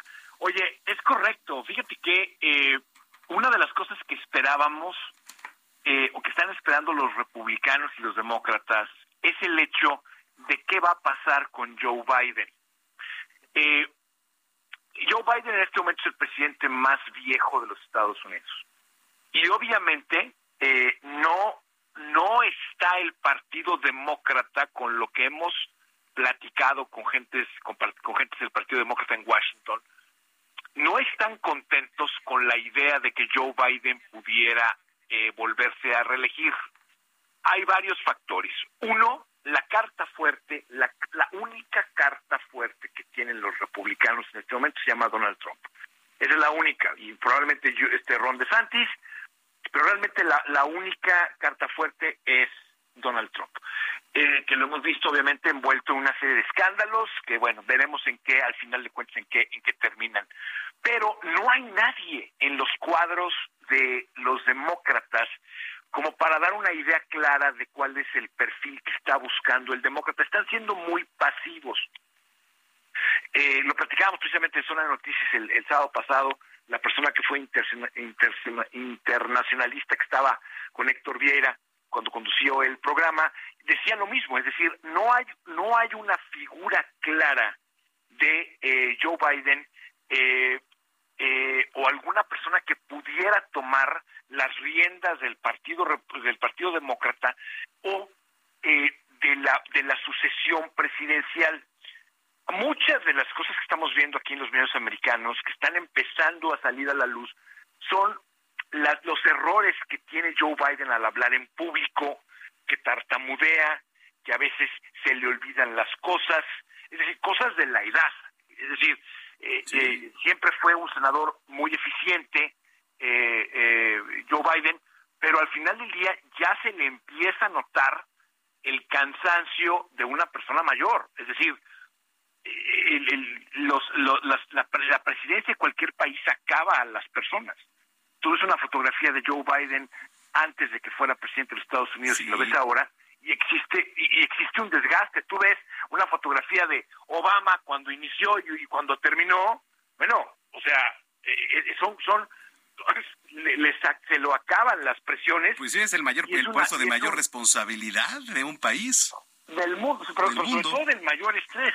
Sí, sí, claro, y sobre todo del mayor estrés. Entonces sí es, sí es eh, interesante qué es lo que va a pasar. Si tú me preguntas si tú crees, si yo creo que Joe Biden va a lanzarse a, la reelección, yo creo que depende de dos factores. Uno, depende que no exista un cuadro que pueda ganarle a Donald Trump en unas posibles elecciones. ¿Sí? Eso, eso es algo que, y como no hay, y como no hay en este momento, pues yo creo que no tiene otra más que aventársela a la malagueña, ¿no? Tiene que decirle, bueno, pues tiene, tienes la posibilidad de eh, de poder correr, volver a lanzarte como presidente, eh, pero a lo mejor no la puede ganar porque en la gran mayoría de las mentes de los americanos, sí, eh, está el tema de la edad. Y yo creo que, eh, aunque él dice que está planeando volver a correr por la elección presidencial, el volver, el volver a salir a, a ser candidato presidencial, en la mayoría de los de las mentes de los americanos aquí está en el que sería un presidente muy viejo y que tendría que salir al quite en algún momento de la presidencia Kamala Harris. Y la gente no quiere a Kamala Harris de presidente. Entonces, eh, yo pienso que eh, lo que le dijo Joe Biden a Al Rocker durante el día de hoy en el, um, en el show Today, que, iban a, que él planea planea, pero fíjate cómo lo dijo Samacona, él planea lanzarse a la reelección, no es decir me estoy lanzando. Él no ha iniciado una campaña. Vemos a Donald Trump que lleva campaña hace ya meses. Él no ha iniciado una, una campaña, él no ha hecho ninguna decisión con ideas de una reelección, de hecho ha tomado decisiones que han sido ah, no populares. La popularidad de Joe Biden sigue bajando por la inflación que hay en Estados Unidos, por los precios de las gasolinas, porque la gente ya no está de acuerdo en seguir fondeando la guerra en Ucrania. Es decir, ha tomado decisiones que han sido no populares en el mercado americano, en Estados Unidos. Y, es, y un presidente que planea reelegirse a lo mejor toma decisiones diferentes. Los intereses siguen subiendo en los Estados Unidos, la Fed volvió a subir el interés, los, los eh, préstamos hipotecarios en Estados Unidos siguen, siguen siendo escasos, por el alta por la por las altas de interés, por las alzas de interés, el tema de los bancos que sucedió hace un mes en donde los bancos, pues, el sistema financiero estadounidense se vio mermado con lo que pasó con, con South Trust Bank. Es decir, son decisiones antipopulares. Entonces, yo pienso que a lo mejor la visión o el cálculo político que está haciendo Joe Biden es, me lanzo si quieren, pero preferiría no hacerlo. Entonces, pues eso lo vamos a seguir viendo en las próximas fechas, ¿no? Bueno, pues vamos a estar muy pendientes. Oye, y finalmente, rapidísimo, para la gente que nos escucha, es interesante cómo usan las fuerzas del orden, las redes sociales para investigar a las personas, que es un tema también que queríamos poner sobre la mesa, mi estimado Juan. Bueno, muy rápido. Fíjate que hay una compañía que se llama Clearview. Eh, Clearview es, una, es, una, es un sistema que lo que hizo fue volarse, literalmente volarse, escarbar, la palabra es escarbar, las fotografías de todos nosotros de las redes sociales. Y entonces, eh, si por ejemplo tienes fotografías tuyas, que ya vi las tuyas en la mañana, que estuviste conduciendo muy bien esta mañana y el espacio Jesús Martín, no, muy bien, muy bien, muy bien. Entonces, haz de cuenta que Clearview es un sistema que, que entra a tus redes sociales, descarga la fotografía y dice, esta persona es Manuel Zamacona. Y como esos, 30 mil millones de usuarios, 30 mil millones de fotos. Entonces lo que está haciendo las fuerzas del orden están contratando a esta empresa que tiene sistema de reconocimiento facial para poder determinar no solamente tus, tus fotografías, tus redes sociales, qué publicas y si es un elemento de riesgo. Y esto se ocupa precisamente en, situaciones migratorias, cuando pides visa en los Estados Unidos, cuando tienes algún tema en donde te quieren localizar, pero este sistema no es un sistema que pertenece a las fuerzas del orden de Estados Unidos, sino es un sistema que cualquier gobierno puede comprar y utilizar. Entonces, se han, se han destacado muchos artículos, muchas protestas, porque son fotografías que tú tienes en tus redes y ahora esas propias fotografías están siendo utilizadas para tener una base de datos de todos los habitantes, dónde viven, cómo hacen, qué hacen, este, con quién interactúan, etcétera, y sobre todo con reconocimiento facial por si algún día se necesita. Entonces, es lo que está sucediendo, así que el consejo a la audiencia, pues obviamente es, acuérdense que una vez que está en el Internet es para siempre. Totalmente. Oye, pues qué interesante lo que nos platicas, mi estimado Juan Guevara, para la gente que te viene escuchando a esta hora en radio, donde se puede seguir en redes sociales si tiene alguna duda. Ahora sí, más que nunca, súbale a su radio, Juan Guevara TV, Juan Guevara TV en todas las plataformas, y aquí estamos listos y dispuestos para lo que haga falta. Claro que sí. Bueno, pues te mando un abrazo, Juan. Saludos. Saludos, Juan Guevara. Nos dice por acá Isabel Cristina, hola, para reportar, ojalá nos puedas ayudar a que tapen un agujero que abrió la Comisión de Agua para cerrar una fuga en diciembre y sigue a la fecha abierto porque la alcaldía de Tlalpan no viene a cerrar. La calle es Peñarol 86, Arboledas del Sur Tlalpan, por favor. Bueno, pues ahí están las autoridades y ya contestó el sistema de aguas ¿eh? de la capital. Dice la buenas noches. Puede proporcionarnos entre qué calle se encuentra el hoyo. Y bueno, pues ahí está. Y, y recuerde, si usted también tiene algo que denunciarnos, que escribirnos, hágalo. Arroba Samacona al aire. Y justo, justo somos una vía de comunicación para las autoridades y que sirva para meter presión y vayan a solucionar lo que esté pues incomodándole ahí en, donde usted habita.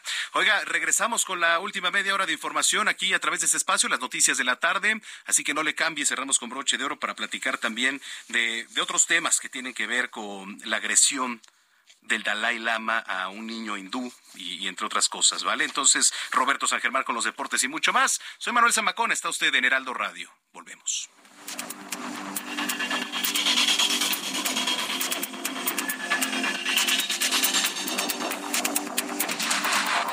Las noticias de la tarde con Jesús Martín Mendoza. Regresamos.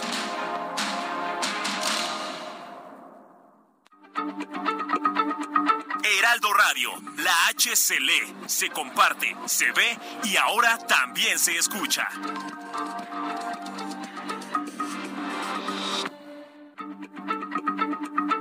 Heraldo Radio, la H se lee, se comparte, se ve y ahora también se escucha.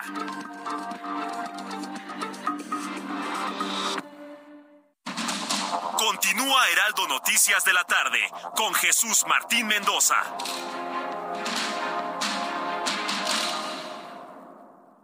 Feria Nacional de San Marcos 2023 presenta Camilo, Ricky Martin, Rod Stewart, Black Eyed Maluma, Belinda, Tigres del Norte. Del 15 de abril al 7 de mayo. Vive la feria. Viva Aguascalientes, Gobierno del Estado.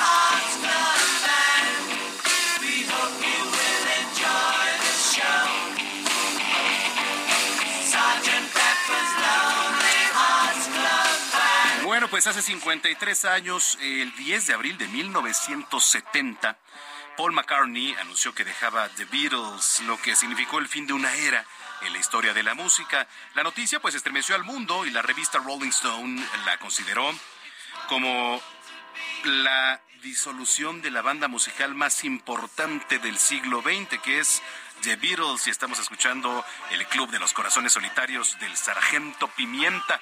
Así que bueno, pues con esto regresamos.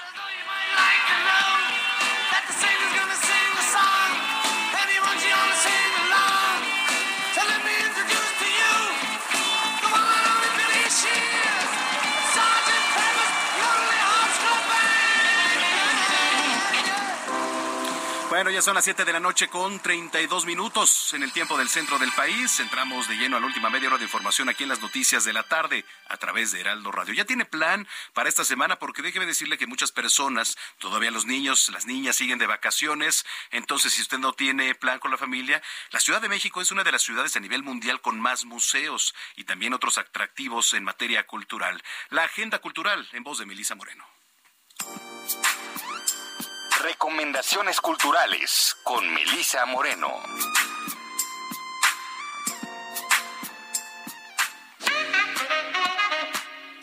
Bienvenidos a la Agenda Cultural del Heraldo de México.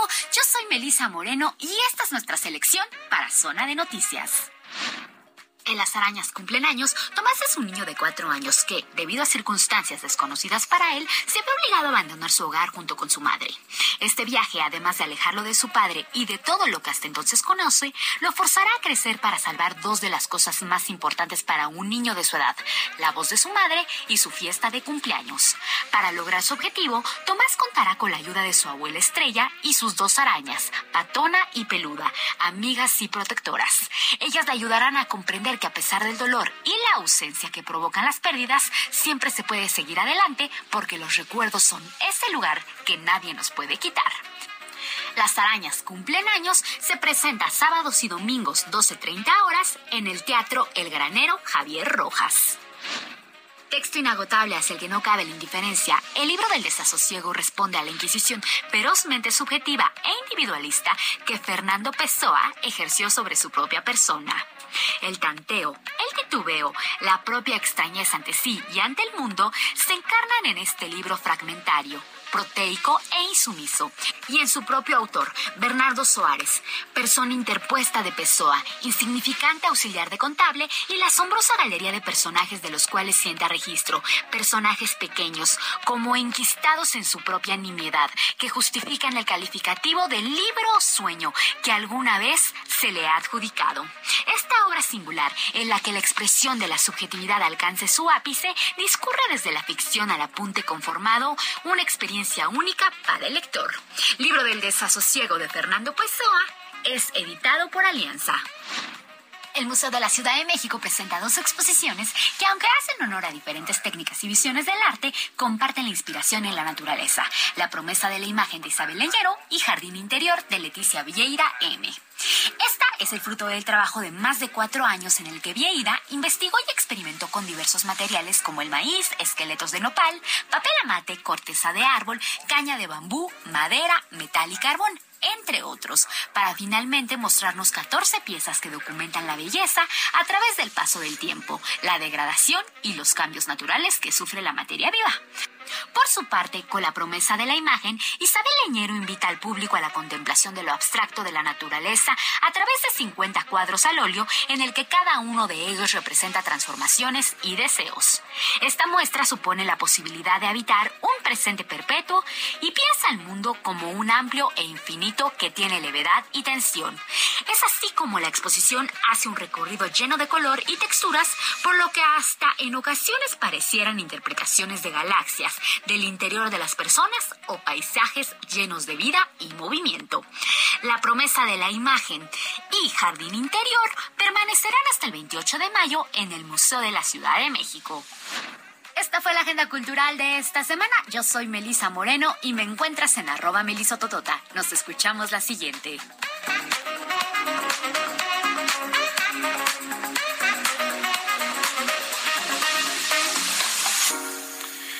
Muchísimas gracias a Melisa Moreno. Son las 7 de la noche con 36 minutos. Vamos a ir rápidamente a un resumen internacional de las noticias con mi compañera Alina Leal. En Estados Unidos, al menos cinco personas murieron en un tiroteo en Louisville, Kentucky. La policía informó que un hospital local recibió nueve pacientes tras el tiroteo, incluidos dos agentes de policía y siete civiles. Tres de los nueve heridos ya fueron dados de alta. El atacante fue identificado como Connor Sturgeon, de 23 años. Fue abatido por agentes de policía que acudieron al lugar del tiroteo. El expresidente estadounidense Donald Trump publicó la frase Tercera Guerra Mundial en su red social Truth. Aunque no dio más detalles, el posteo causó preocupación entre usuarios de redes sociales y distintas cuentas de Twitter replicaron la publicación mediante imágenes. El ejército chino simuló este domingo ataques de precisión contra Taiwán en su segundo día de ejercicios alrededor de la isla. El Ministerio de Defensa de la isla informó de múltiples salidas de la Fuerza Aérea y que estaban vigilando las fuerzas de misiles chinas. Este lunes, el Dalai Lama se disculpó por pedirle a un niño que chupe su lengua durante un evento. Esto tras la circulación de un video en redes sociales en el que besa a un niño en la boca y luego le pide que chupe su lengua, lo que ha causado repudio y numerosas críticas.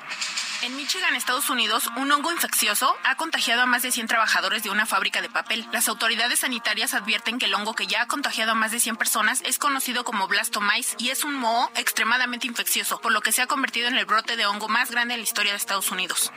El Ministerio Surcoreano informó que Corea del Norte ha cortado unilateralmente la línea de comunicación de enlace entre ambos países. Unificación Surcoreana señala que desde el viernes han estado intentando comunicarse con sus homólogos del norte, sin embargo no han recibido respuesta, lo que ha generado incertidumbre, pues no saben si el problema es técnico o si las autoridades del norte decidieron interrumpir las comunicaciones como una forma de protesta por las maniobras militares que Seúl y Washington están llevando a cabo en el sur de la península de Corea. El lanzamiento del cohete Starship Super Heavy de SpaceX, que estaba previsto para esta semana, fue retrasado para la tercera semana de abril. Así lo informó el dueño de la empresa espacial, Elon Musk. Bueno, pues ahí está. Muchísimas gracias a mi compañera Alina Leal.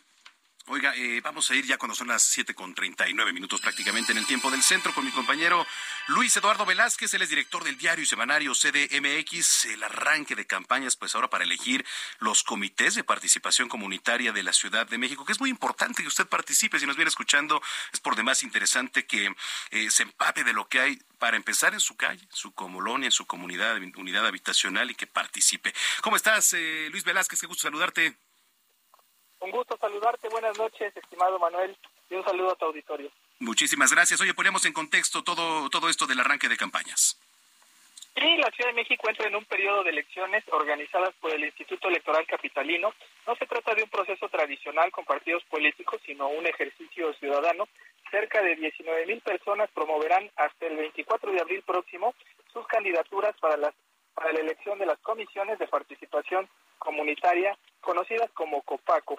De acuerdo con la autoridad electoral, lograron su registro un total de 18.994 personas de las 16 alcaldías. Lo que sí sigue de manera tradicional son las reglas para los contendientes, con algunos matices como el de que deben realizarse con recursos propios de las personas aspirantes. El tope de gastos es de poco más de 2.500 pesos. El mayor número de registros está en colonias como eh, son las de Iztapalapa y de Gustavo Madero y Azcapotzalco, en tanto en las unidades territoriales como Los Pastores, Colinas del Bosque, Las Tórtolas y Condominio del Bosque de la Alcaldía Tlalpan, por desgracia no hubo registros. Quienes resulten electos e integren uno de estos COPACO apoyarán a los vecinos de sus colonias en la gestión de trámites y peticiones para mejorar su entorno, participarán también en el registro de proyectos para la consulta de presupuesto participativo y pueden acceder a otros programas sociales.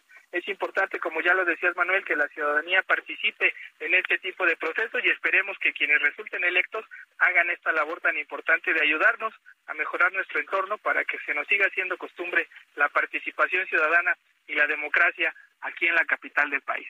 Y además, eh, pues todo esto funcionaba como en su momento eran los jefes de manzana, ¿te acuerdas? Sí, fíjate que ha tenido muchos cambios. Antes eran jefes de manzana, luego los hicieron comités vecinales, luego comités de participación ciudadana, ahora les llaman copacos de participación comunitaria. Pero lo más importante en esta elección, creo yo, es que se quitó mucho ya el tufo de los partidos políticos que intervenían.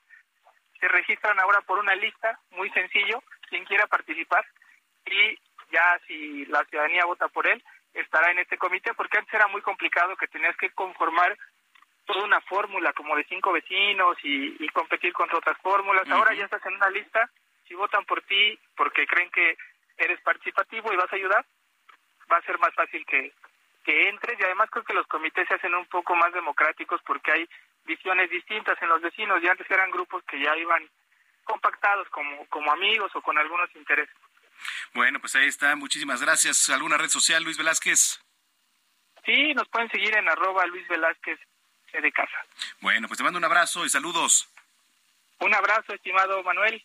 Un gusto saludarte siempre. Gracias, igualmente. Es eh, Luis Eduardo Velázquez, director del diario y semanario CDMX. Son las 7 ya con 42 minutos en el tiempo del centro. Vaya polémica. Este fin de semana ya el Dalai Lama se disculpó después de que apareciera un video que lo muestra besando a un niño en los labios, pero después le pide que literal le chupe la lengua eh, en un evento allá en el norte de la India. Y en un comunicado este lunes, la oficina del Dalai Lama dijo que desea disculparse pues principalmente con el niño, pero también con su familia, así como sus muchos amigos en todo el mundo por el daño que sus palabras pueden haber causado. Y agregó que lamenta este incidente.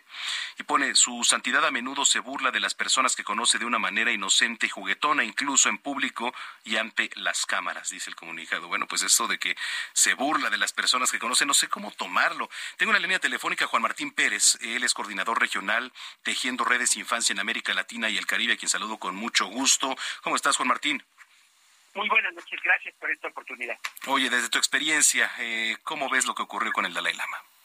Pues mira, eh, claramente es algo reprobable y creo que hay tres grandes reflexiones. La primera es que, sin importar el personaje, creo que nadie en su seno juicio podría aceptar que un adulto eh, bese a un niño en la boca y además le pida expresamente que le chupe la lengua. O sea, no hay ninguna tradición, ninguna cosa que pueda justificarlo. Segundo, es muy preocupante cómo el mundo adulto está bastante angustiado frente a este hecho, pero sobre todo busca justificarlo por las tradiciones, por la demencia senil, porque fue una broma. Y es muy preocupante en este tercer momento que no estamos dimensionando que es una agresión a este niño y que precisamente las jerarquías religiosas tienen estas características eh, de generar condiciones para que los niños estén en vulnerabilidad y hay muchas denuncias, incluso la propia iglesia budista o tibetana de este Dalai Lama desde 2018 a la fecha tiene denuncias de abusos sexuales a niños que han sido ignoradas y están en impunidad, así como en la iglesia católica, como en la luz del mundo, como en otras iglesias, porque el sustento y la característica de esos espacios es de una concentración de poder y de una normalización de estas prácticas de violencia. Oye, y además queda registrado, ¿no? Este, no es la primera vez que entra en controversia Dalai Lama y digo ciertos temas religiosos. De por sí, hablando de temas religiosos, pues hay señalamientos bastante fuertes que incriminan o por supuesto, señalan a la Iglesia Católica, eh, eh, hablando de otras religiones ahora eso, ¿por qué? Porque finalmente son líderes y representan también una creencia a nivel mundial eh, en todo este sentido. Entonces me parece que este acto incluso podría normalizarse para muchos de los creyentes, ¿no? Efectivamente, mira, esto es súper importante porque si lo aceptamos con personas de poder, no tendría que sorprendernos que un diputado, que un senador, que un candidato a la presidencia, que le pida que eh, un niño o una niña sea besada y que sea tocada. Entonces, lo que tenemos que insistir es que los niños y las niñas son personas con derechos propios y no pueden estar a merced de los deseos de las personas adultas. Y todas las personas estamos obligados y obligadas a protegerlos, a confiar en ellos, a creerle y a no permitir que ninguna persona pueda abusar de ellos.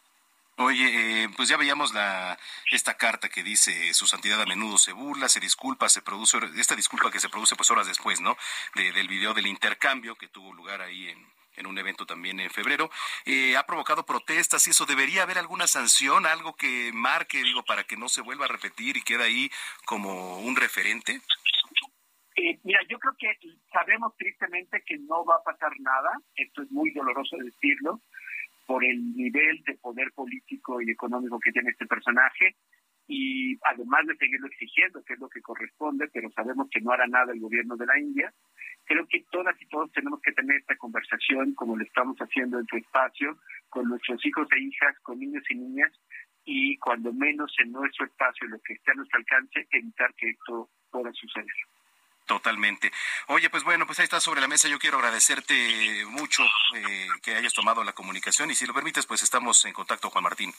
Muchísimas gracias, ¿eh? Linda noche, hasta luego. Hasta luego, Juan Martín Pérez García, coordinador regional Tejiendo Redes Infancia en América Latina y el Caribe, cuando son ya las 7 de la noche con 47 minutos en el tiempo del centro. Bueno, pues vámonos a los deportes. Ya en unos momentitos más vamos a tener en la línea telefónica al maestro Roberto San Germán para que nos diga, mire, aquí tengo varios de los eh, pues, diarios deportivos también, está en portada. Hay muchos temas. Primero, eh, el tema de Antonio Mohamed, que ya debutó ahí en el banquillo universitario, con un triunfo, por cierto, eh, después de que se fue a celebrar su cumpleaños allá en Miami. El señor Mohamed llega a Ciudad Universitaria y se estrena con un triunfo. Pero bueno, pues ahora sí, ya está en la línea telefónica el buen Roberto San Germán. ¿Cómo andas, Robert? Ahí nos escucha Robert. Creo que se fue la, comunicación ahí con, con, Roberto San Germán. Ahorita vamos a tratar de contactarlo. Bueno, eso por una parte, le decía luego de que sus Pumas levantaran ahí con un gol tempranero. Antonio Mohamed ya se estrenó con el conjunto universitario. Em, ¿Qué más tenemos en... Ah, Robert, ¿nos escuchas? Sí, sí, sí. Ah, excelente, ya te escuchamos. Ahora sí. ¿Cómo andas, mi estimado Robert? Excelente inicio de semana. Bien, bien, amigo, ya estamos aquí para dar los deportes, para platicar un poquito. Ya ves que hablábamos ayer en el espacio que tú tienes los domingos del equipo de Monterrey, de uno de los equipos de Monterrey, amigo, pero vamos a hablar de los Tigres. Ya ves que dicen que es un equipo grande, los Tigres ahora y que no sé qué. Pues van por el tercer entrenador, amigo. El tercer entrenador en este torneo. ¿Y quién es? Robert Dante Siboldi toma las riendas del equipo. Ya corrieron al señor Chima Ruiz, amigo. Le dieron las gracias después de que no pudo funcionar. La verdad es que hizo mal las cosas. El equipo no, pues no hacía nada. Lo vimos, perdió con el equipo de Mazatlán, el peor equipo del torneo. Perdieron y pues simplemente la directiva pues dijo, nanáis, compadre, ya te vas, Chima, no podemos aguantar más esta situación y viene Robert Dante Siboldi. Pero aquí lo interesante del asunto es, amigo, que después de haber tomado la selección, su nueva directiva, pues ¿qué pasó? El señor Culebro tuvo que dejar ir al señor Diego Coca, que lo acababan de contratar después de haber ganado el bicampeonato con Atlas. Se quedaron sin director técnico, corrieron al piojo, llega Diego Coca y simplemente Diego Coca los deja vestidos y alborotados y se va con la selección. Y de ahí Viene la debacle de Tigres, ¿no? Chima Ruiz no funciona. Viene Robert Dante Ciboldi para lo que queda del torneo. Y así que Tigres, pues tratará de enmendar lo poco que tiene de tiempo Robert Dante Ciboldi para que sacara al equipo del atolladero y simplemente buscar llegar a la liguilla con la mediocridad del fútbol mexicano, que es posible todo por la cuestión del repechaje, ¿no? Sí, totalmente. Bueno, pues eso ahí entonces, este, a ver cómo les va. A ver cómo. Mira, yo no sé si Robert Dante Siboldi haga jugar este equipo. Eh, creo que no todo tiene que ver o pasa por los entrenadores. Creo que también muchas veces tiene que pasar por los jugadores. Yo creo que varios de ellos no estaban contentos. Yo creo que varios de ellos no no no les gustaba y creo que pues ahora eh, se dieron cuenta. La verdad es que hay que ser honestos también contra Mazatlán. Tuvieron muy mala suerte, amigo. Pero el fútbol no es de suerte. Muchas veces no es de merecer. Jugó mejor Tigres en el segundo tiempo pero no pudieron meter los goles, metieron uno y tuvieron tiempo para meter el segundo, vieron algunos remates a los postes, Guiñac andaba muy fallón y simplemente pues no pudieron, ¿no? Entonces así que el equipo de Tigres pues tiene nuevo director técnico, ya son siete directores técnicos que cesaron en este torneo, amigo. Uy, siete. Siete, no, no, bueno. Y más los que se van a ir terminando el torneo, ¿eh? Seguramente va a haber algunos cambios en otros equipos Seguramente el siguiente equipo que cambiará de director técnico va a ser Puebla, también será el equipo de Querétaro, también se irá otro director técnico. Entonces, pues ya, ya estamos viendo todo lo que está pasando en el fútbol mexicano con estas eh, situaciones, pues que ya, que, estamos acostumbrados, amigo, a que cambian y cambian directores técnicos como se cambiaron de calzones. Sí, totalmente de acuerdo. Oye, este, sí, y, y Mohamed, ¿cómo lo viste? Pues mira, tomó a los Pumas, los Pumas se enfrentaron al Atlético de San Luis, un equipo de Atlético de San Luis que te va a hacer algo, ¿eh? La verdad es que ese partido eh, estuvo bien engañoso. Yo tuve la oportunidad de verlo y créeme que San Luis, por eso te digo, no es de merecer, pero merecía por lo menos el empate, ¿eh? Tuvieron varias oportunidades, estuvo llegue y llegue y llegue y llegue el equipo de San Luis y nomás no la metieron y en un contragolpe, pues su portero cometió un error sotote con el central, con Bilbao, se equivocan y dejaron el balón a modo al jugador de Pumas y con eso puso el 3 a 1, con que lo que ganó Mohamed, ¿no? En este partido, en su presentación, recordando que no tuvo presentación la semana pasada, pues porque andaba en Miami el señor, ¿no? Lo contrataron, pero pues ¿qué cree este contrato y no puede estar en mi primer partido? Ya en este partido tomó su lugar en el banquillo y pues bien, bien por el equipo de Pumas. Para eso lo llevaron, para sacar puntos, amigo. Sea como sea, tienen que sacar puntos y lo lograron. No, son tres puntos los que tiene Mohamed y con esto pues logran pues logran salir un poquito del bache en que están. No van a entrar a la liguilla, no les va a dar tiempo, pero pues ahí van. Obviamente la, esta semana, el fin de semana, si sacan un empate o pierden, pues ya se van a despedir, aunque yo creo que ya están despedidos de la liguilla, ¿no? Correcto. Oye, pues ahí está, está esto, este, nos quedan tres minutitos. Tú dime con qué nos seguimos, Roberta. Mira, pues vamos ahorita, si quieres, hablamos con Checo Pérez, porque ya dio unas entrevistas en donde habla que todo mundo piensa que su relación con Verstappen está muy mal, y él dice que no. Ya en la entrevista que sacaron hoy en un portal se llama Racing News 365, pues dio a entender que ya hablaron ellos, que ya limaron las perezas, que también los equipos, ya ves que son dos, en el mismo equipo están divididos por ingenieros, ¿no? Los ingenieros de Checo y los ingenieros de Verstappen, y que ya cada uno de ellos sabe perfectamente lo que tienen que hacer y que los dos, eh, ahora sí que la escudería todos están pues apoyando a los dos pilotos y que pues la gente de, de Red Bull los va a dejar competir, ahora sí que tiro derecho, obviamente cuidando cuidando la situación de que no se metan en problemas, ¿no? De que vayan a perder puntos en el, en el ahora sí que campeonato de constructores y tampoco en el de pilotos, sino que si uno de los dos pues va como hicieron en Jeddah, que le dieron la oportunidad a Checo, y si viene Verstappen en primer lugar, pues van a respetar al que esté, ¿no? Es lo que más o menos dieron a entender, pero que Checo dice que ya la situación está limada las dos perezas y que los dos ya entendieron que tienen que hacer todo por el bien del equipo y que Verstappen también, pues ya lo platicó con él y que pues ya, ya, ya todo eso queda en el pasado, ¿no? Porque no te has dado cuenta que Verstappen estuvo dando muchas declaraciones el fin de semana diciendo que él pues pronto se iba a retirar de la Fórmula 1 si seguían con estas payasadas de la carrera del sprint y que la clasificación de otra forma, que él no estaba de acuerdo, ¿no?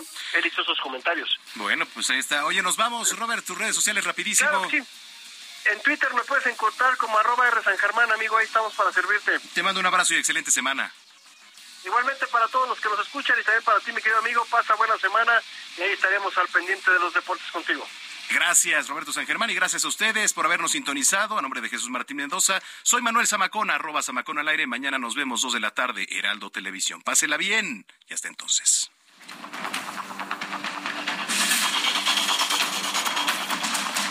Esto fue Heraldo Noticias de la tarde con Jesús Martín Mendoza.